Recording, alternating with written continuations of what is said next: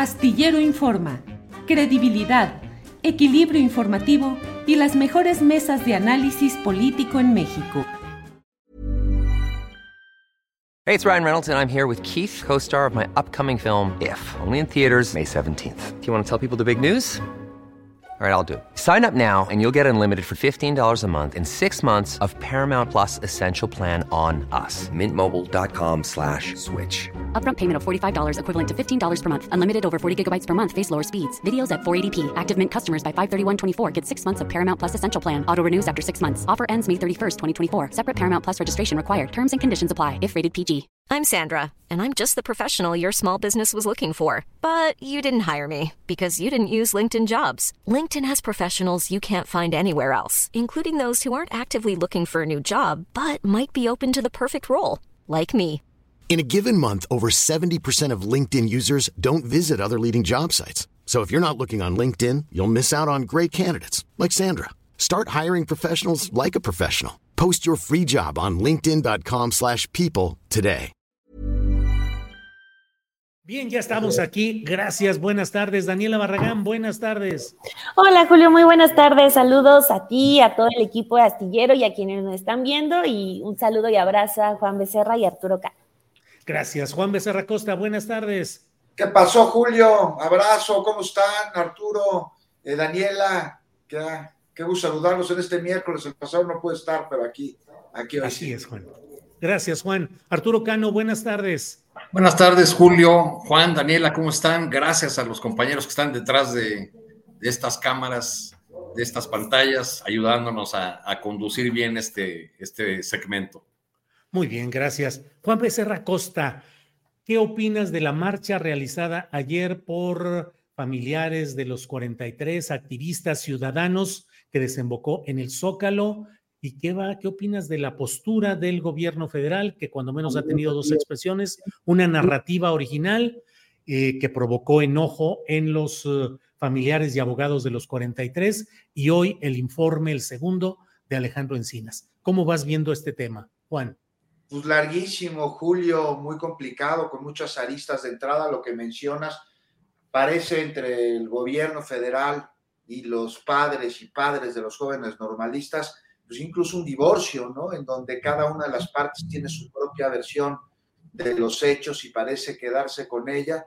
Si me permites, me voy a extender, Julio, deténme cuando así lo consideres pertinente y quítame tiempo en las otras secciones, porque hay mucho que decir. Mira, la desaparición de estos jóvenes es el inicio de un entramado de impunidad que a la fecha continúa incomodando a quienes lo perpetraron y encubrieron, eh, de los cuales la enorme mayoría continúa libre. Y aquí hay que preguntar muchísimas cosas. Y de entrada, para comenzar, o sea, ¿cómo se da la colaboración entre el crimen organizado, Guerreros Unidos, y el ejército? O sea, ¿quién utilizó a quién? ¿Es el crimen quien se alió eh, con el ejército para llevar a cabo actividades ilícitas, no sé, tráfico de drogas, venta de armas, compras de las mismas? ¿O es el ejército quien utilizó a Guerreros Unidos en labores de contrainteligencia militar? No olvidemos además a Julio César López Patolchin, el soldado infiltrado en la escuela, en Isidro Burgos, que le reportaba a su teniente del 27 Batallón, pues todos los días, su último reporte fue el 26 de septiembre en la mañana, y él desapareció con los otros 42 normalistas sin que sus mandos hicieran nada para evitar que lo desaparecieran, ni tampoco para encontrarlo. ¿Por qué digo esto el día de hoy? Porque, porque hay que verlo, hay que analizarlo, porque, mira, de entrada el protocolo establece, hay un protocolo para militares desaparecidos establece que lo tendrían que haber buscado. Imagínate, Julio, si el ejército, como lo establece, te digo, este protocolo para militares desaparecidos, hubiese eh, buscado y protegido a Julio César, pues también habría protegido a todos los jóvenes estudiantes de Ayotzinapa desaparecidos. Pues aquí de entrada faltó voluntad, no les interesó resguardar a su compañero, por algo será, algo sabía, fue víctima más de un estado criminal del cual él formaba parte. Hoy, nueve años después, dicen que seguimos en las mismas también los, los padres de los normalistas. Más o menos eso dijeron el lunes saliendo de la reunión con autoridades federales. No sé qué tanto sea así, pero aún, aún así tampoco estamos del otro lado y estamos muy lejos de que llegue esa justicia tan esperada, tan prometida. Eh, tan lejos está ella como la claridad sobre lo que pasó aquella noche. O sea, dijeron que lo presentado a los padres de los normalistas el lunes se acercaba muchísimo a la mal llamada este, verdad histórica y que fue la peor reunión que han tenido, me parece que dijo el abogado Vidulfo, ¿no? Nada más hay que hacer una observación. O sea, se entiende de entrada, por supuesto, la desesperación, el enojo y el reclamo para que la verdad se sepa y para que se entreguen todos los documentos con relación a lo sucedido durante la noche de Iguala, que en su poder tiene el ejército y que dijo el presidente que ya los devolvieron, pero parece que no es así. de, hecho, el GIEI se fue porque no tiene las herramientas suficientes para contar con su investigación al requerir estos documentos. Pero si hay diferencias, o sea, no puedes llegar a eso. El presidente también dijo que exageraron y estoy de acuerdo con él. O sea, se informó el lunes que los jóvenes no estuvieron juntos, que, que no los quemaron y dejaron sus restos en el basurero de Cocula. Este, dio a conocer en el informe Alejandro Encinas que los normalistas fueron separados en tres o en cuatro grupos, que a uno se los llevaron a, a este personaje, al Gil, a Gilberto N., el jefe de Guerreros Unidos en Iguala y en buena parte guerrero, quien los mató y los quemó. A otro grupo lo llevaron con otro líder y aparentemente los disolvieron en ácido. Otros estuvieron con vida más de una semana en una bodega y después fueron destazados. O sea, estamos hablando aquí de tres posibles escenarios que los padres no quisieron, desgraciadamente, escuchar, no recibieron los documentos y reiteraron que vivos se los llevaron y que vivos los queremos. Y al parecer, Julio, aquí se rompe un diálogo. Te decía al principio, es un divorcio y cada quien se queda con su versión. Y es que veo muy difícil que como están las cosas hoy con el cochinero que desde Peña Nieto intentó entrar la verdad de este crimen, con el poder y la resistencia de las Fuerzas Armadas para dar a conocer la totalidad de los documentos, pueda haber investigación o administración, a diferencia de lo que acaba de decir Alejandro Encinas, que si no es en esta, va a ser en la siguiente, yo veo muy difícil que se pueda llegar a la verdad. Y, no es falta de voluntad, eh, ni del presidente, ni de Encinas, ni de la comisión. O sea, se están enfrentando no al elefante reumático en esta ocasión, sino al monstruo de las mil cabezas, que es este engranaje histórico de la impunidad de un Estado represor por revolucionario que desde su creación y más durante el periodo de la Guerra Sucia pusieron a matar en la clandestinidad a hermanos, muchos de ellos disidentes y por ello acusados de criminales. Entonces la noche iguala, pues este crimen contra los 43 normalistas es herencia de la Guerra Sucia, este eufemismo que utilizamos para referirnos al terrorismo de Estado utilizado por el poder político para perpetuarse en el poder. Ya para acabar, Julio, nada más para acabar lo, lo, de Cerón. Está su amparo y gracias a él la Comisión de la Verdad está impedida legalmente para decir la verdad, también las autoridades. Es absurdo y revelador, síntoma claro de la urgencia de una reforma en el Poder Judicial, porque a quien torturó ahora no se le puede llamar torturador porque la ley lo impide. Y aún más grave, a pesar de que ordena la tortura y hay evidencia, hay un video, caray, no se le puede juzgar porque está en un país prófugo que no tiene convenio de extradición con México. Para traerlo se necesita una sentencia que lo condene. Y ahora tenemos a dos personas criminales libres, un es Cerón y otro el torturado, Sidronio, asesino, o uno de ellos, de los 43 normalistas, este que, bueno, pues ya, ya es eh, testigo colaborador. Claro, bien. Gracias, Juan Becerra Costa. Arturo Cano, ¿qué opinas de este tema? ¿Se rompe el diálogo? ¿Se ahonda la brecha entre los familiares y activistas de, y ciudadanos que apoyan el caso de los 43, que haya verdad y justicia? ¿Hacia dónde va y cuál es la postura, cuál es la situación del propio Alejandro Encinas, Arturo Cano? Pues hace cosa más de un año me encontré a, Alejandro Encinas, este, en un evento en el Museo Memoria y Tolerancia. Los, nos conocemos de, muchos años, yo como periodista, él como militante de, del PMS, del PRD, luego de, luego de Morena, y tuvimos un, brevísimo intercambio antes de que comenzara ese evento. Recuerdo haberle dicho, pues te tocó bailar con la más feo, fea, horrible, horrible, me dijo, ¿no?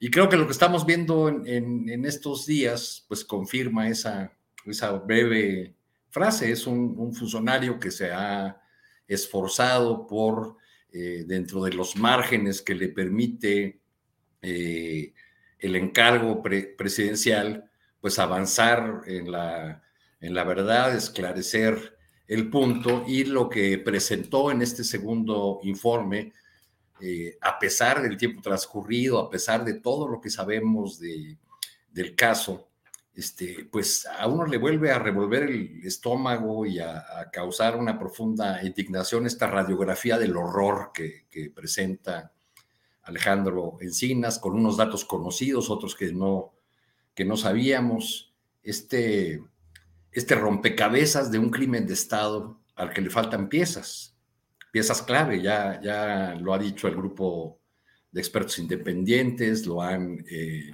subrayado las madres y padres de familia, eh, los organismos de, derechos humanos y esas piezas faltantes en el rompecabezas del horror, pues son, eh, faltan porque el ejército se ha negado a entregarlas. Ya hace un momento en este tu espacio, Julio, Luis Hernández y Romero hicieron, pues digamos, el análisis macro es difícil agregar algo ahí, este, yo diría que hay, detalles nada más que, quisiera agregar por los momentos en que me tocó ir a, Guerrero a cubrir este, este tema.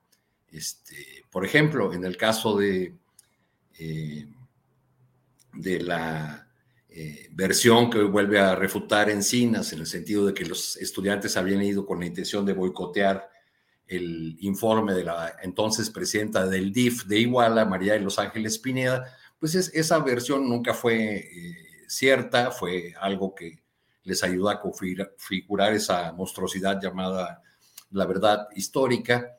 Este, y se olvida, por ejemplo, que si los estudiantes fueron a Iguala, fue porque solían tomar eh, los autobuses para la marcha del 2 de octubre en Chilpancingo. Ese día, en la terminal de autobuses de Chilpancingo, había y existen fotografías que se publicaron en los medios locales, una tanqueta del ejército afuera, que les impidió eh, hacer esa acción que, que, solían hacer en Chilpancingo, porque no, no, no acostumbraban trasladarse hasta, hasta igual a hacer esa, esa operación. Eh, ¿Por qué era tan importante el informe de la presidenta del, del DIF? Pues porque la señora María de los Ángeles Pineda ya había anunciado que pretendía ser la sucesora de su marido en la presidencia municipal de Iguala. Una familia que se quería eh, perpetuar en el, en el poder o que quería continuar en el poder en, ese caso, que tenía el, respaldo además de la estructura del, partido. Había un diputado eh, federal cuyo nombre se me escapa ahora, no, no, recuerdo, pero le decían el zorrillo, porque tenía un mechón blanco en el, en el cabello, pues él que le redactó el discurso de despedida a José Luis Abarca. Todavía eh, me tocó alcanzarlo y mirarlo en el Salón de Cabildos de Iguala, eh, con su esposa al lado, una mujer mucho más alta que él, que José Luis Abarca, eh, leyendo unas palabras que le habían escrito, que le había escrito este, este diputado. y cuando salió del Palacio Municipal fue para darse a la fuga una fuga permitida, porque ahí afuera estaban, había agentes de todas las corporaciones, igual ya estaba llena de, corporaciones. Pero bueno, pues ahora, ahora sabemos que, que en este eh, crimen de Estado, como lo volvió a señalar Encinas ahora, pues participaron todas las corporaciones, había un seguimiento puntual de, de cada una de las acciones de los estudiantes normalistas. Eh, y, bueno, pues parece ser que, que, no podremos llegar a la verdad completa en este sexenio. Ese fue el reclamo en la, en la marcha del día de ayer. Me, me tocó ver por ahí algunas eh, pintas en las paredes donde ya mandaron a hacer con, con, este, con stencil o esta técnica de serigrafía el rostro de Omar García Harfuch eh, y señalándolo por su participación como mando de la Policía Federal en aquellos años en el estado de Guerrero. Arturo, gracias. Daniela Barragán, em, ¿qué opinas de la marcha de ayer? ¿Qué te llamó más la atención? ¿Qué opinas de la postura del gobierno federal en cuanto a la narrativa que dio a conocer, el informe que hoy dio eh, Alejandro Encinas? ¿Cómo vas viendo todo esto, Daniela Barragán? Pues eh, bueno, fui a la marcha de ayer, eh, un ratito no llegué hasta el Zócalo, pero bueno, me, tocó ir, decidir a las de años anteriores y sin duda la de ayer eh, fue en la que menos gente, gente pude observar en donde se nota claramente el efecto de las declaraciones eh, que han venido desde el Poder Ejecutivo y sobre todo eh, la actitud, el comportamiento del presidente López Obrador, que hay algo en lo que yo justo en este espacio he insistido mucho, en que de repente el presidente se escoge a enemigos que en realidad no son los enemigos de todos nosotros. Por ejemplo, en la conferencia de ayer empezó a hablar de la manipulación eh, por parte del abogado de los, 43, de, los padres y madres de los 43 y se fue ahí sobre ese punto cuando incluso en la conferencia de ayer y es algo que no se, no, no se le dio la importancia eh, que merece, el presidente admite que hay un audio que sí se está investigando dónde está porque el ejército dice que no lo tiene y que sí existe.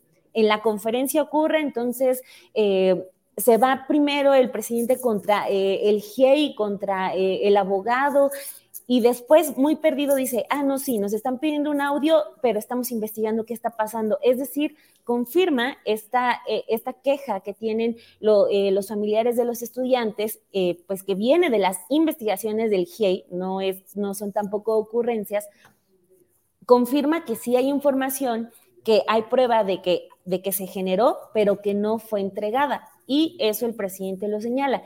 Yo creo que sí hay como un efecto ya en que pues la marcha de ayer la vi muy pequeña, insisto, en comparación con las que pudimos ver en años anteriores y pues me, brinca porque eh, siento que se escogen eh, las batallas que no deberían ser batallas. Por ejemplo, el presidente, pues ya lo, ya lo, ya nos dimos cuenta desde hace muchísimo tiempo, él está en una posición abierta y clara de defender al ejército, de respaldar al ejército, pero por otro lado, se está abriendo otro, otro frente, que es algo de lo que más rescato de la conferencia de hoy de Encinas, que es se va a tener que abrir este, el asunto con Enrique Peña Nieto. Es decir, se cierra el asunto quizás con el ejército, de que el presidente dice ya entregaron todo y ahí están los oficios donde ellos prueban que ya entregaron todo, pero se va a abrir otro frente en el que el presidente tampoco ha querido entrarle, que es el asunto con Enrique Peña Nieto. Recupero las palabras que dice Encinas el día de hoy. Dice, las autoridades federales, estatales y municipales del más alto nivel fueron omisas y negligentes. Existen elementos suficientes para presumir que se alteraron los hechos, evidencias y circunstancias para crear una conclusión ajena a la verdad.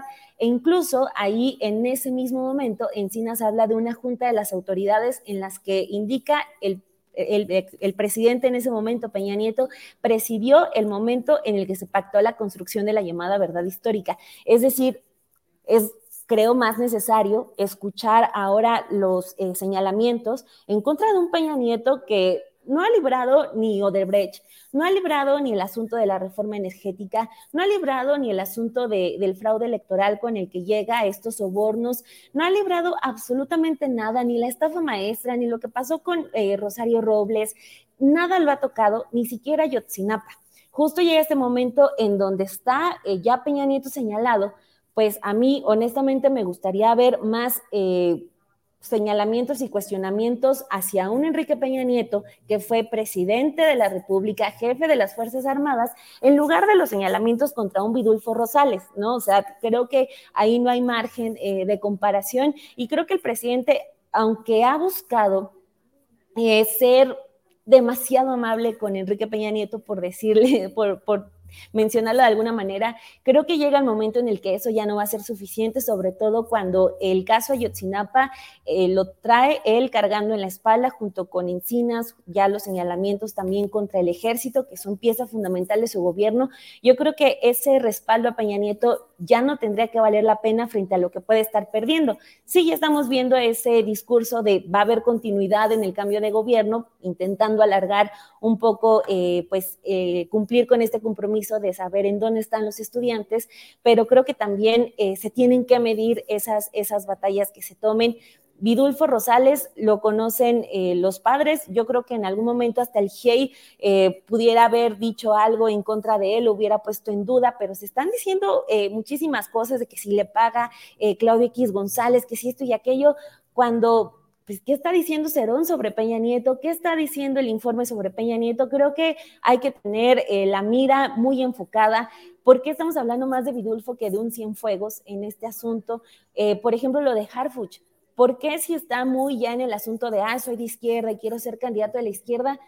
¿Por qué más allá de decir que no estuvo, que él fue de rango medio, que no eh, contactó con nadie, que no estuvo enterado de nada, pues ¿por qué no se presta para decir, bueno, si puedo ser testigo de algo, si les puedo ayudar en algo, aquí estoy.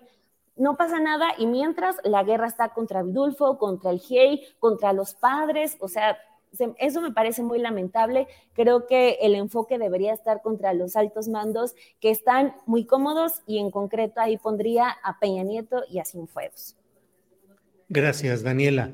Em, Juan Becerra Costa, ¿se está equivocando el presidente de la República al escoger adversarios en estos tramos finales? Específicamente al criticar intermediarios en la relación con los padres y familiares de los 43 y lo que dice Daniela Barragán, Peña Nieto y el general eh, Salvador Cienfuegos. Es decir, en, ahora sí que como dicen en las ruedas de prensa, mi primera pregunta o mi primer planteamiento a ti es el que ya hice eh, sobre si se está equivocando el presidente en sus adversarios y dos, ¿Por qué no se puede hacer nada contra el peñismo y contra el ejército? ¿Por gobernabilidad? ¿Para no generar turbulencias que puedan generar más problemas? ¿Qué opinas, Juan?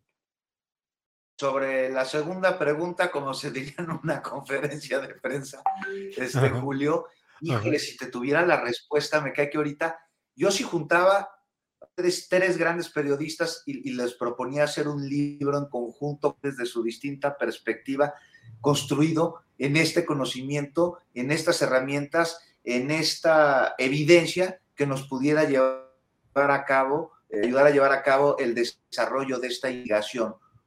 ¿Por qué? Por el poder que puede del que muchos se hablan, no lo sé, Julio, pero lo que sí sé es que es lamentable. Como lamentable también intentar agarrar de enemigo, bueno, no de enemigo, pero... Juan se está entrecortando, Juan. Juan, Juan se está entrecortando tu participación.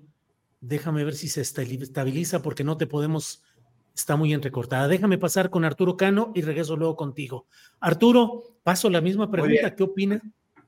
Sí, Juan, disculpa, pero sí se está entrecortando. Arturo, ¿qué opinas de este tema? ¿Está equivocándose el presidente de la República en la ubicación de sus adversarios políticos en este momento? Uno, ¿y qué onda con los expresidentes como Peña y con el ejército intocables? Y entonces, ¿dónde queda el cambio o la transformación nacional? Arturo Cano.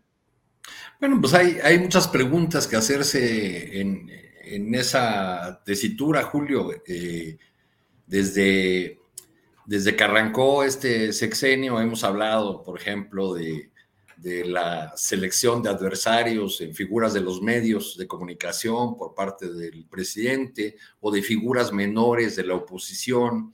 Y, esta suerte de, eh, eh, digamos, de eh, de buen trato a la figura de Enrique Peña Nieto por parte del presidente López Obrador, que ha dado lugar a que desde la oposición se enderece la narrativa de un pacto entre, entre López Obrador y, Peña Nieto para eh, eh, que incluso para que López Obrador ganara la elección. O sea, muchos eh, analistas u opinócratas de, de la oposición ignoran eh, el descontento que, o, pretenden ignorar ahora el descontento que había en 2017, 2018, eh, y también la fuerza que logró concitar López Obrador en 30 millones de, votos, y dicen que todo fue un arreglo, eh, que, que, por eso Peña Nieto decidió destruir la candidatura de Ricardo Anaya y facilitar el triunfo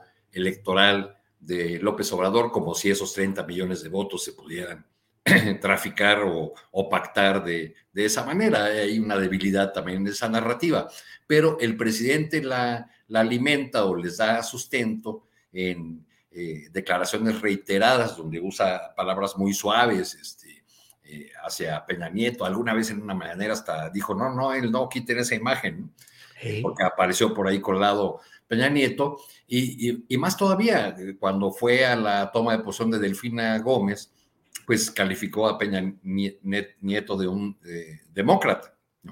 Es decir, lo que, lo que el presidente prefiere que se recuerde de, del sexenio anterior, desde Peña Nieto, es eh, que, que, no se metió en la elección, dice, dice el presidente López Obrador, este, y no lo que la mayor parte de los mexicanos eh, recuerda, según nos indican los tíos de opinión y, y cualquier este, recorrido por los caminos o las calles del país, pues que se, le, que se recuerda a Peña Nieto como un gobierno profundamente corrupto eh, o, como, o incluso como el más corrupto del, del PRI, lo que ya es decir. ¿no?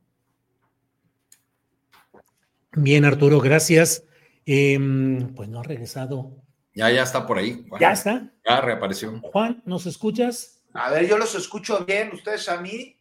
Sí, aparentemente todo bien. Adelante con la... Y encender. Te decía que, que estaría increíble que hiciéramos una investigación, los tres, eh, ustedes tres y, yo de su ayudante, para poder este, eh, pues hacer un trabajo con respecto a esto. La segunda pregunta, este, pues yo estoy muy de acuerdo con lo que acaba de decir Arturo Cano.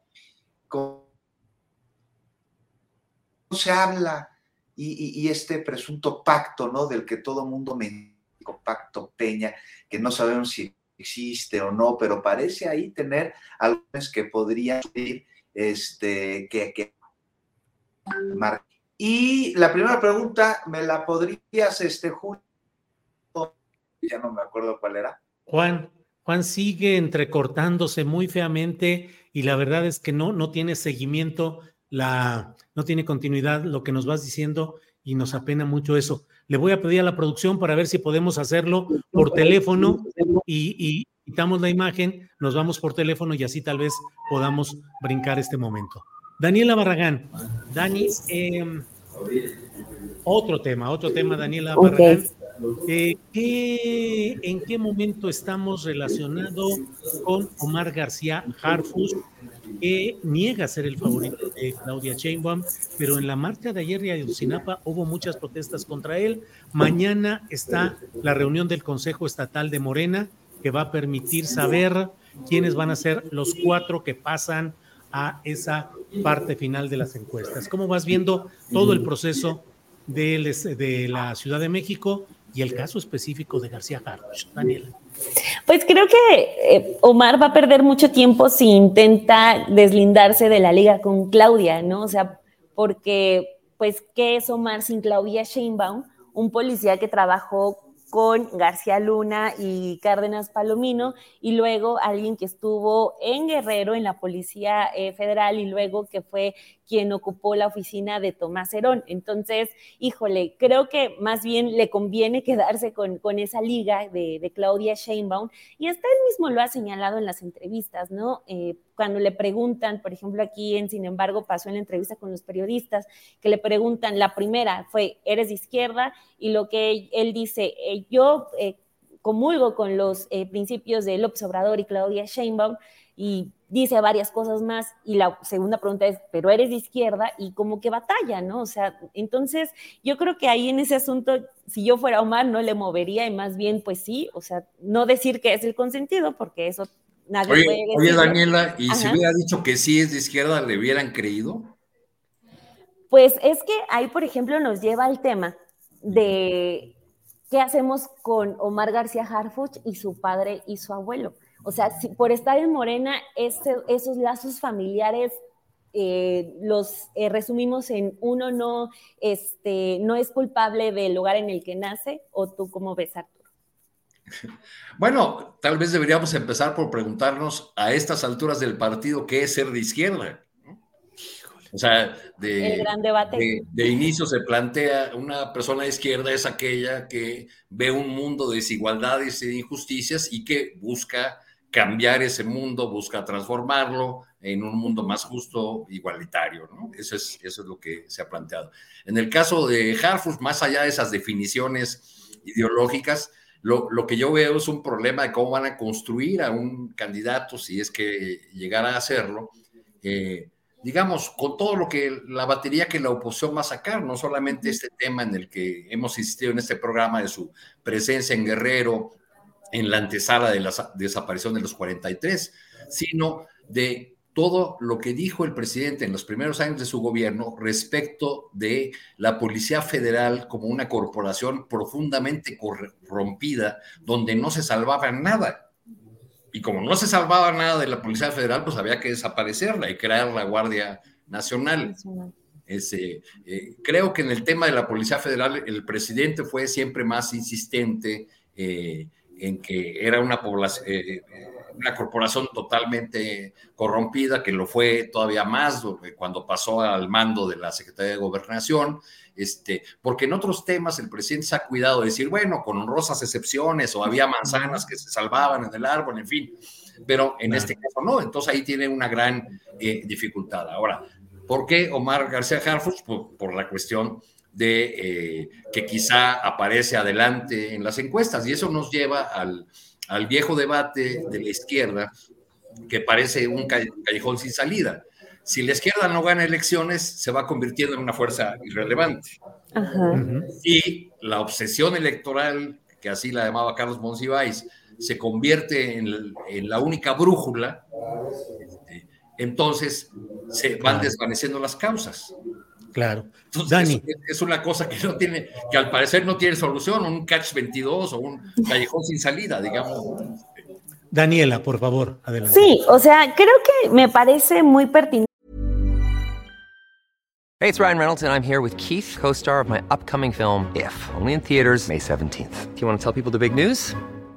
All right, I'll do it. Sign up now and you'll get unlimited for $15 a month in six months of Paramount Plus Essential Plan on us. Mintmobile.com slash switch. Upfront payment of $45 equivalent to $15 per month. Unlimited over 40 gigabytes per month. Face lower speeds. Videos at 480p. Active Mint customers by 531.24 get six months of Paramount Plus Essential Plan. Auto renews after six months. Offer ends May 31st, 2024. Separate Paramount Plus registration required. Terms and conditions apply if rated PG. I'm Sandra, and I'm just the professional your small business was looking for. But you didn't hire me because you didn't use LinkedIn jobs. LinkedIn has professionals you can't find anywhere else, including those who aren't actively looking for a new job, but might be open to the perfect role, like me. In a given month, over 70% of LinkedIn users don't visit other leading job sites. So if you're not looking on LinkedIn, you'll miss out on great candidates like Sandra. Start hiring professionals like a professional. Post your free job on linkedin.com/people today. Gente hablar sobre esos eh, conceptos, sobre todo cuando estamos viendo los perfiles que están compitiendo por la Ciudad de México, que es una, los principales, ¿no? Los que, digamos, tienen más oportunidades de, de ser los candidatos, que son Clara Brugada, que son Hugo López Gatel y Omar García Harfuch. Los primeros dos eh, tienen esa trayectoria eh, ya de años. Eh, creo que poco se les puede escatimar las batallas que han tenido cada uno en sus trincheras.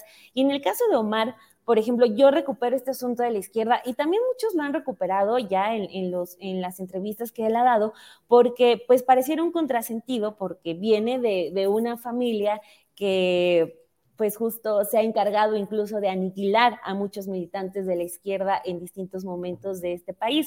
Entonces, eh, lo platicaba con, con, una amiga que es, pues, se le puede juzgar o no a, a Omar García Harfuch por eso.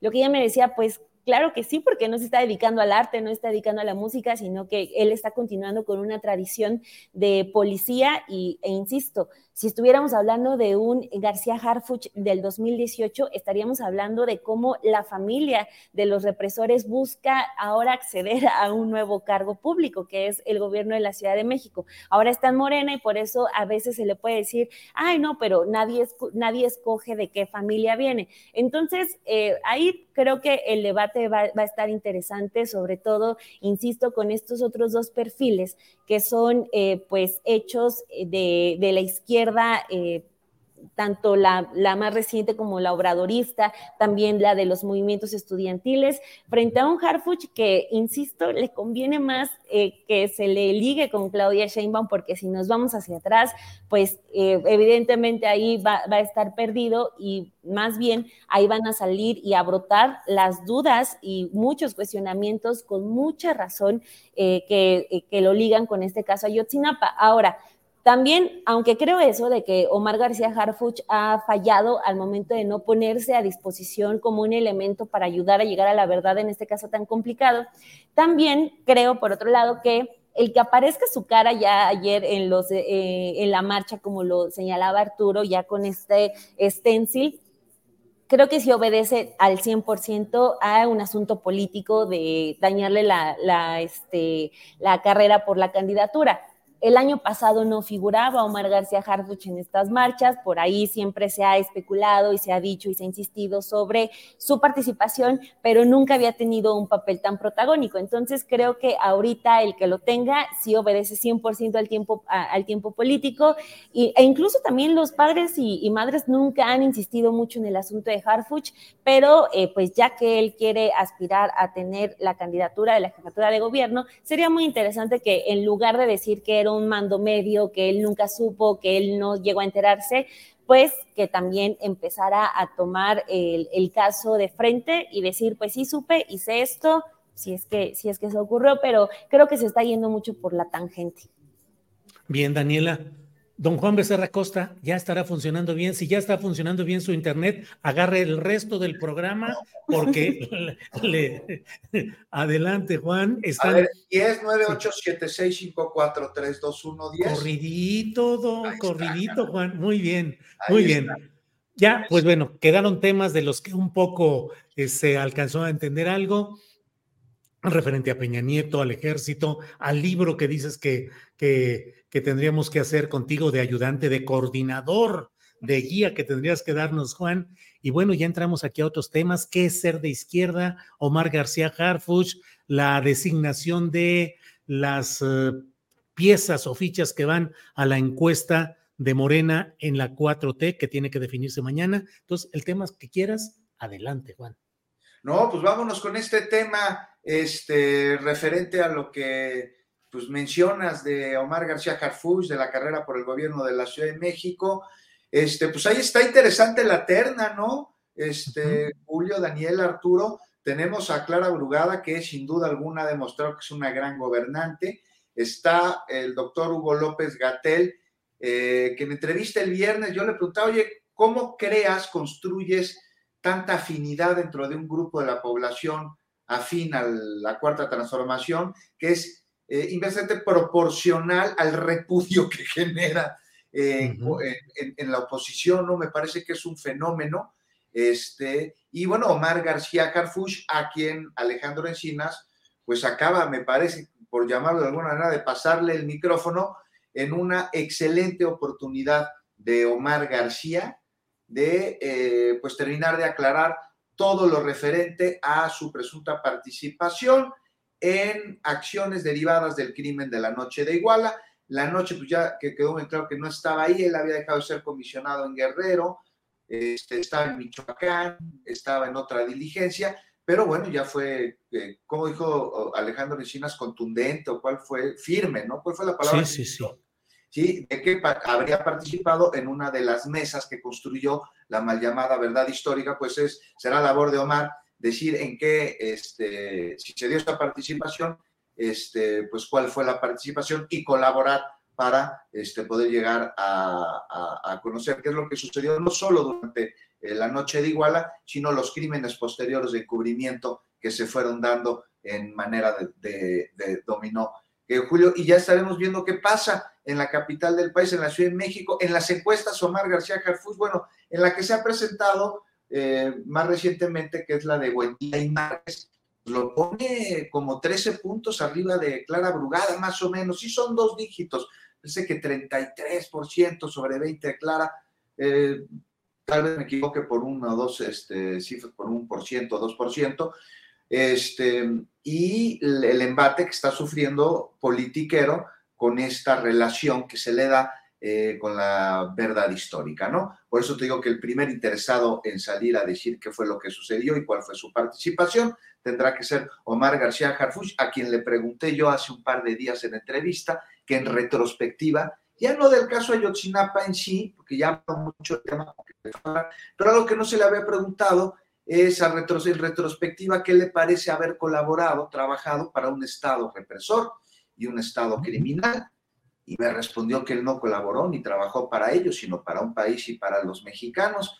Y ya para cumplir esta participación, Julio, se le, eh, se le diga mucho a la doctora Claudia Sheinbaum, se dice que si llega a ser jefe de gobierno, si llega a ganar la encuesta y posteriormente la, la elección, pues este, no daría eh, ningún paso sin su supervisión. Eso se dice, no lo digo yo. Sobre eso le pregunté, le pregunté que si, si ganaba iba a ser que jefe de gobierno o regente de la Ciudad de México. Y me dijo que no, que iba a ser jefe de gobierno, pero sí en estrecha colaboración con eh, el gobierno federal. Y pues ahí está, me parece que hay que estar pendientes. Hay muchos aspirantes más, está eh, Miguel Ángel Torruco, el diputado, este Peralta, que fue subsecretario de gobernación, y no sé cómo ustedes la vean, pero a mí me parece que sí va a ser una batalla este, digna de, de, este, de atestiguar, Julio. Bien. Oye, Juan, y Peralta y Torruco se subirán al, al, barco este, a ver qué consiguen como premio de compensación o consolación. Pues yo creo que sí están viendo, a ver, este, e, e, el, estar, el estar como, como precandidatos, como aspirantes, pues ya los hizo ganar, ¿no? Lo que, lo que están buscando, yo creo que sí va por ahí. ¿Cómo ves, Arturo? Pues sí, puede ser. Oye, Juan, y, aprovechando que está bien el Internet, y en los demás estados también una cascada, una catarata de aspirantes por todos lados. Creo que en Jalisco fueron como 26 y hubo un chorro de gente porque en el fondo pareciera que el, el, el nombre del juego es premio de compensación. ¿Cómo ves, Juan? Pues ahí está, vamos a ver qué sucede en estados claves como lo es Guanajuato, un estado tradicionalmente panista que dicen que ya no está panista debido a lo que están sufriendo en materia de seguridad. Eh, ahí van Sheffield y Antares Vázquez. Eh, vamos a ver qué sucede en Veracruz, donde se perfila Rocío Nale, pero no solo, no solo ella, hay muchísimos más aspirantes y hay que ver qué sucede en estos procesos eh, para designar coordinador de los estados, candidato a los estados, pues, y, a ver si no hay golpes bajos y camachazos como está sucediendo, estamos todavía viendo en el proceso de selección de la coordinadora nacional de los comités de la defensa de la cuarta transformación, pues ya Marcelo Ebrard viste que se fue hasta el tribunal electoral en este camachazo, pero me parece que eso ya vamos a hablar más adelante, sobre todo de la reacción del presidente, que a mí me parece que sin decir nada dijo todo, Julio. Bueno, pues vamos a Arturo Cano. Arturo Cano, ¿qué opinas de la postura de Marcelo Ebrard, eh, que ya solicitó la intervención del Tribunal Electoral Federal para que eh, excite, para que haga que la Comisión Nacional de Honestidad y Justicia de Morena resuelva sobre la queja que él presentó. Te planteo dos temas, Marcelo Ebrard y cómo va moviéndose, y segundo, Xochitl, que de repente ya no hay tanta mención, creo que si no la mencionamos ahorita en este programa, no pasa nada. Pero los dos temas, Ebrar y Xochitl, Arturo, por favor. Bueno, pues ya el, mensaje de, hoy del presidente fue muy claro, ¿no? Yo ya entregué el bastón de mando, ahí velo con Claudia. Este, o sea, creo que, que entre eso y decirle, pues ya, este, tantán, nos acabó la historia, hay, poco trecho. Eh, eh, desde, desde que Marcelo Ebrard empezó a frasear eh, los términos de la impugnación y empezó a hablar muy duramente en algunas de sus expresiones, sobre todo cuando, cuando habló de como con los viejos tiempos del viejo PRI, este, en fin, pues ya estaba trazada esa ruta que aún no sabemos si lo va a conducir a la candidatura del Movimiento Ciudadano, que por otra parte el dueño de esa franquicia, Dante Delgado, ha eh, llevado la, definición hasta enero del año que entra, quizá para dar eh, tiempo a que se vayan acomodando las piezas eh, en, este, en, esta candidatura que ha decepcionado a, la del Frente Opositor, que ha decepcionado mucho, la de Xochitl Galvez, este,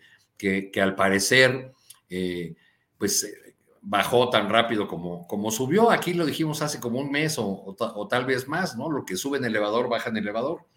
Eh, parece que, que por ahí va el caso y parece que no hay muchos personajes en el propio frente eh, defendiendo, eh, saliendo a respaldar con fuerza a, su abanderada. ¿Dónde están todos los elogios que, soltaron hacia, hacia ella? Este, toda esa eh, batería de, de, halagos y de, imágenes que la presentaban como la salvadora de la patria frente al, horror de la 4T. Parece que eso se ha ido desdibujando. Y, por otro lado, pues en los estados donde habrá elecciones y también en eh, lo que va a seguir es, la disputa de diputaciones y senadurías, alcaldías, en fin, pues ya se, se empiezan a calentar eh, los ambientes estatales y, eh, y, el tema nacional también pierde vigencia porque les empieza a interesar más, más lo local. Veamos el caso de, de Yucatán ahí con la, con la salida del, del, senador Ramírez Marín que enflaca a la bancada de por sí este, exigua del Partido Revolucionario Institucional y, pasa no a Morena, sino a uno de sus aliados, al Partido Verde, como una manera de apuntarse ahí en la, en la lista de, eh, de los posibles candidatos a, gobernador en el estado de Yucatán. Por lo que yo observo y me, y me dicen fuentes de allá de, de Yucatán, para hablar de una, de una entidad, pues realmente la marca PRI en esa entidad está tan desacreditada que le aporta muy poco a, una candidatura de la 4T. Este, pero bueno, pues veremos a, muchísimos personajes eh, subiéndose al barco ganador. Así es, Arturo, incluso está ya ahí proponiéndose Joaquín Díaz Mena, que fue el delegado del gobierno federal durante varios años y fue panista, hizo carrera en el PAN, fue candidato a gobernador, en fin, eh, Joaquín Díaz Mena, conocido como el Guacho. Daniela Barragán, Dani, pues eh, tres nombres y ya tú nos dirás lo que quieras. Marcelo Ebrar y lo que está haciendo eh, Xochitl Galvez, que pues pareciera muy desaparecida, al menos ya ni en el escándalo está, creo. Y por otra parte, eh, lo que se refiere a ya se me olvidó cuál era el tercero, pero cuando vayas en el camino te comento cuál sería la tercera idea. Dani. Eh, pues si quieres, me estaciono un poco en el ah, tema de la, Samuel García. Te quería proponer a ver qué opinas de lo que Samuel García. Adelante, Samuel, creo que se junta, porque primero eh, creo que estamos en una eh, situación en la que salen cinco candidatos de Morena si levantas una piedra, ¿no? Es más de 150 personas que se registraron, fue, es realmente impresionante sobre todo si lo ponemos frente a lo que está ocurriendo con la oposición. O sea, estamos viendo que hay figuras importantes, un Harfuch, un Gatel, una Clara Brugada para la Ciudad de México, y del otro lado hasta el momento solamente hay una Sandra Cuevas. O sea, creo que ahí, y no solamente en la Ciudad de México, sino en todas las entidades que van a renovar el gobernador, creo que va muy atrasada la oposición y no creo que sea por ganas de empezar ya con las campañas, sino quizá porque hay una crisis hasta de perfiles. Aquí eh, quien más eh, tiene las de perder es el PAN porque se van a renovar eh, bastiones importantes como lo que decían ya de, de Yucatán, pero también, por ejemplo, eh, Guanajuato y Querétaro. Entonces, por ahí el que haya poco movimiento quizás eh, sea símbolo de de una crisis de candidatos. Vamos a ver cómo es que se ponen, pero lo que sí queda claro es que van a querer defender a, toda costa esas entidades, porque si no, estaríamos hablando de que en 2018 el PAN, en muy poco tiempo, en, menor tiempo que, que el PRI, quedaría reducido a algo muy menor y estamos hablando de la segunda fuerza política eh, más importante de este país, que hasta hace algunos años gobernaba eh, este, este, este país, bueno, ya no poquitos, ya bastantes. Entonces, bueno, ahí parece que mientras Morena eh, tiene candidatos hasta para regalar, pues la oposición anda muy rezagada. Y también ahí ya me lío con el tema que tenías de este de Samuel García y lo que ocurre en Movimiento Ciudadano. Está muy eh, chistoso, queriéndose hacer el chistoso este Dante Delgado, eh, subiendo videos diciendo, ya voy a publicar el primer eh, requisito para hacer, para que ya salga el candidato de Movimiento Ciudadano, ya puso la fecha hasta, hasta enero del, del 2024. andan intentando a toda costa estar en la agenda pública en la agenda política.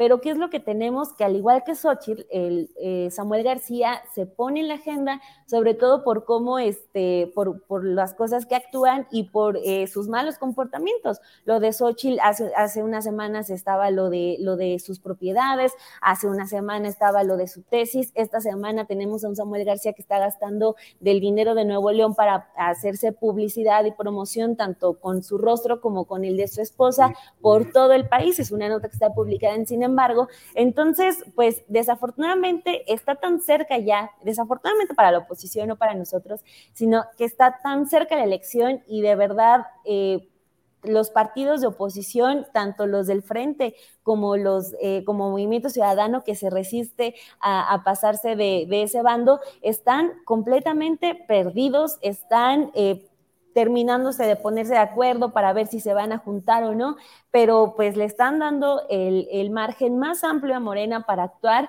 para tener hasta más de 150 candidatos para renovar las gobernaturas en 2024. Entonces, pues ahí tenemos el efecto eh, Xochitl, que pues quizá no hubo, no hubo tal, eh, aunque algunos quisieron eh, hasta ponerle, hasta hacer una comparativa con la Virgen de Guadalupe, pues ya vemos también que si el presidente no la menciona, pues Xochitl no aparece en los medios, que si no es por algún escándalo de corrupción o por un plagio, no aparece en los medios y por eso también ya entendemos por qué se resiste a renunciar, aunque es una senadora que sigue cobrando y está haciendo campaña eh, presidencial. Entonces, pues bueno, ahí están eh, todavía aguantándose, intentando sobresalir pero pues desafortunadamente lo que tenemos es que sobresalen por cuestiones negativas y por eso también ese, ese rumor que estuvo en los últimos días de que podrían bajar a Sochi, las fotos que sube Alejandro Moreno el pasado viernes por la noche,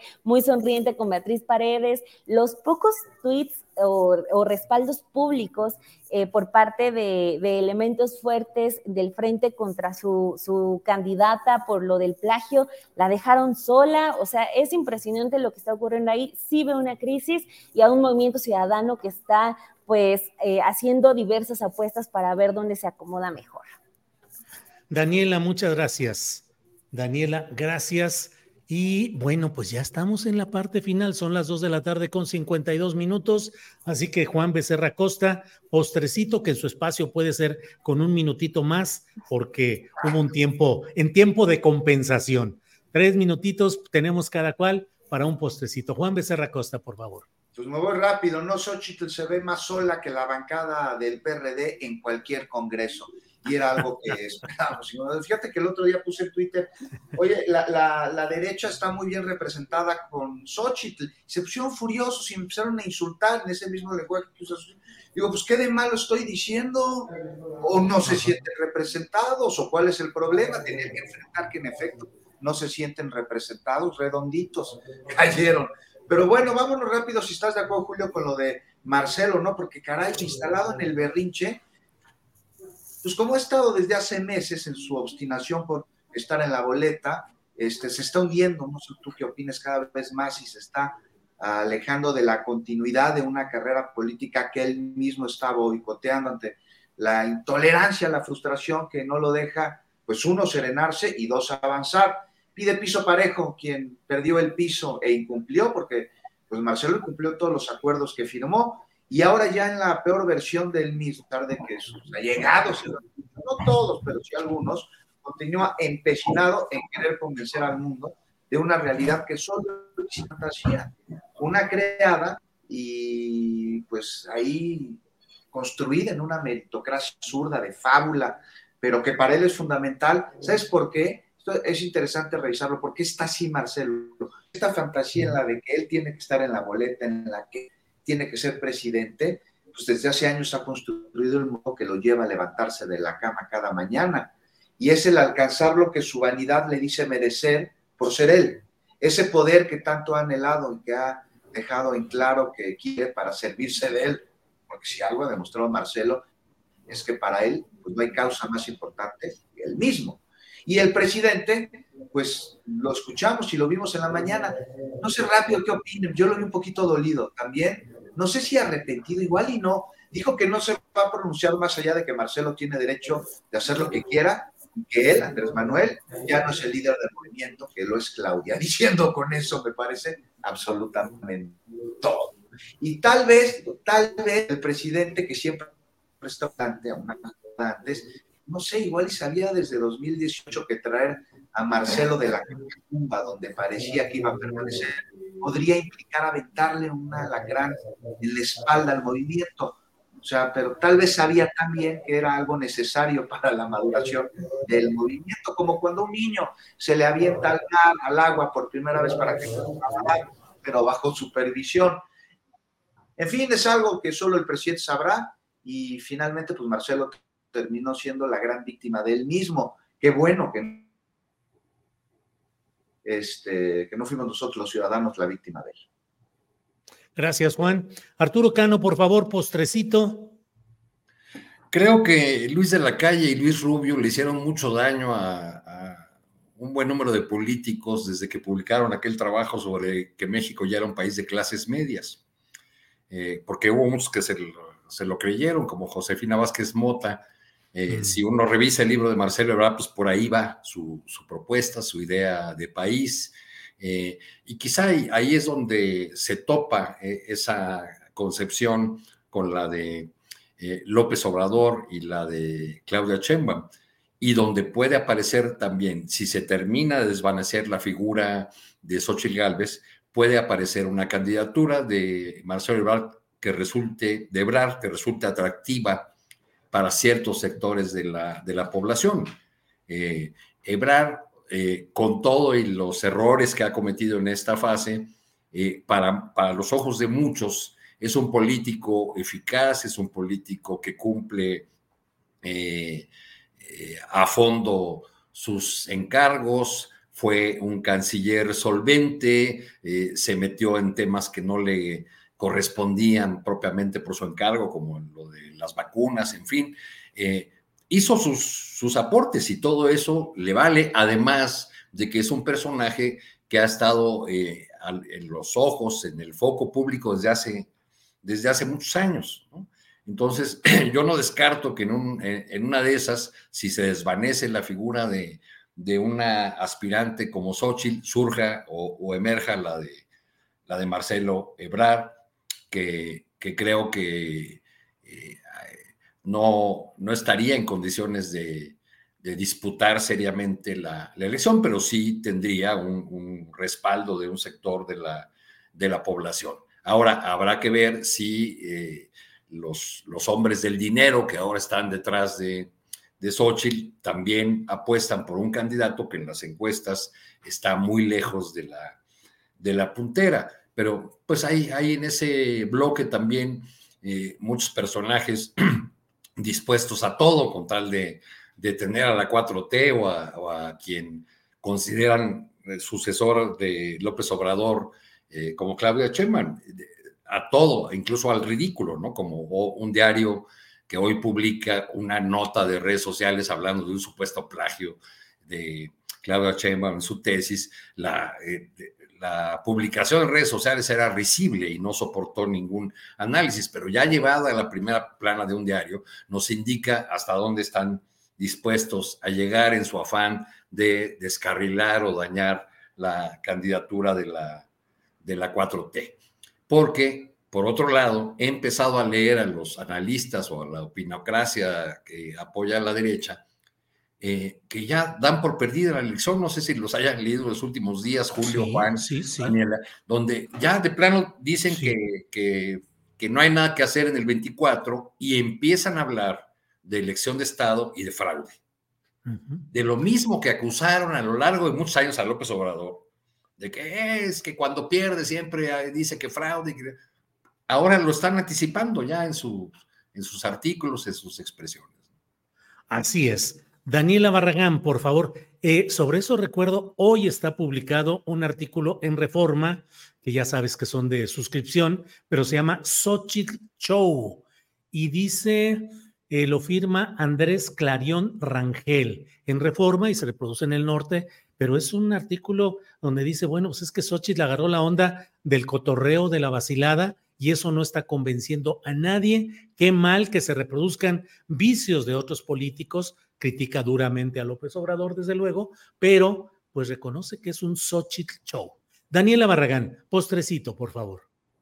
Qué fuerte, como que ya a la mera hora ya no les gustó la, las reacciones inmediatas de Xochitl Galvez y ya resulta que es el problema, pero bueno, este, quería terminar con estos datos que ya mencionaba hace rato, pero no los tenía a la mano, que era sobre el asunto de Samuel García y lo que está gastando en publicidad. Es un texto que está publicado en Sin embargo, que firma mi compañera Tamara Mares. O sea, imagínense, son 50 millones de pesos en anuncios en Facebook y en Instagram. Eso es lo que ha gastado Samuel y el gobierno de Nuevo León. O sea, ahí también hay como algo muy oscuro porque eh, hay uno que paga eh, con el dinero público y otro que está pagando él mismo, eh, cuestión que pues no sabemos si sea muy legal que se esté financiando una campaña cuando tiene un, un, un cargo público. Entonces, aquí están, están desagregados los datos o sea, en lo que vale del 2023, o sea, en nueve meses, la publicidad en, dos redes sociales lo que ha gastado son de 35 millones de pesos. Está claramente Samuel García montado en una campaña. La publicidad que nosotros hemos eh, podido ver tanto en Facebook como en Instagram, pues es el rostro de, él, pero también el de Mariana Rodríguez, que también ya en las encuestas de Reforma y el Norte, pues ya también la ponen como eh, próxima senadora. Entonces los dos abiertamente han dicho que su objetivo no es solamente quedarse en Monterrey ni ya haber ganado una gobernatura. Esos dos personajes apuestan por más, quieren más. Entonces, pues los invito a que chequen esta nota porque también llama mucho la atención que Movimiento Ciudadano siempre se pone el disfraz de ser los más rectos con la ley, de no violar ni un solo este ni un solo estatuto de la ley electoral. Por eso ellos dicen, "No, nosotros no estamos en este proceso de, de elección de candidatos porque ellos violan las leyes y nosotros no, pero pues resulta que alguno de los gobernadores que tienen activo está utilizando dinero público para promocionarse, entonces pues ahí como que se les cae un poquito eh, la, la máscara de bien portados y más bien salen con que pues les interesa mucho la publicidad y sobre todo la publicidad con el dinero público. Bueno, pues así están las cosas. Como siempre, una mesa de análisis variada, sabrosa, inteligente, crítica, de todo. Juan Becerra Costa, muchas gracias por esta ocasión. Buenas tardes. Buenas tardes. Bueno, nada más rápido decir que esto que, mencionaba Arturo sobre la nota en un periódico es el Reforma. Publican en la primera plana una cabeza con información falsa y aclaran en el cuerpo de la nota que es o sea, ¿es, ¿eso es mercenarismo o qué, otra cosa? Por, eso, por eso dije que están dispuestos a todo, incluso al ridículo. ahí está eso, Arturo, pero eso es involuntario. Pues Bien, Juan, gracias y buenas tardes. Hasta luego. Eh, Arturo Cano, gracias, buenas tardes. Muy buenas tardes, saludos a todos, abrazos. Daniela Barragán, gracias, buenas tardes. Hasta luego, Julio, saludos a todos y dejen su like. This Mother's Day, treat mom to healthy, glowing skin with Osea's limited edition skincare sets. Osea has been making clean, seaweed infused products for nearly 30 years. Their advanced eye care duo brightens and firms skin around your eyes, while the Golden Glow Body Trio nourishes and smooths skin all over. Go to OSEAMalibu.com and use code MOM for 10% off your first order site wide.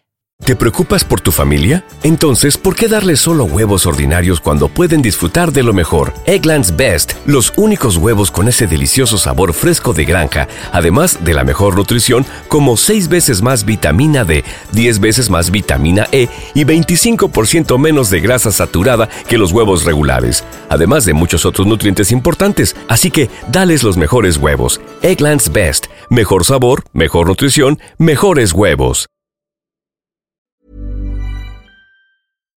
Para que te enteres del próximo noticiero, suscríbete y dale follow en Apple, Spotify, Amazon Music, Google o donde sea que escuches podcast. Te invitamos a visitar nuestra página julioastillero.com.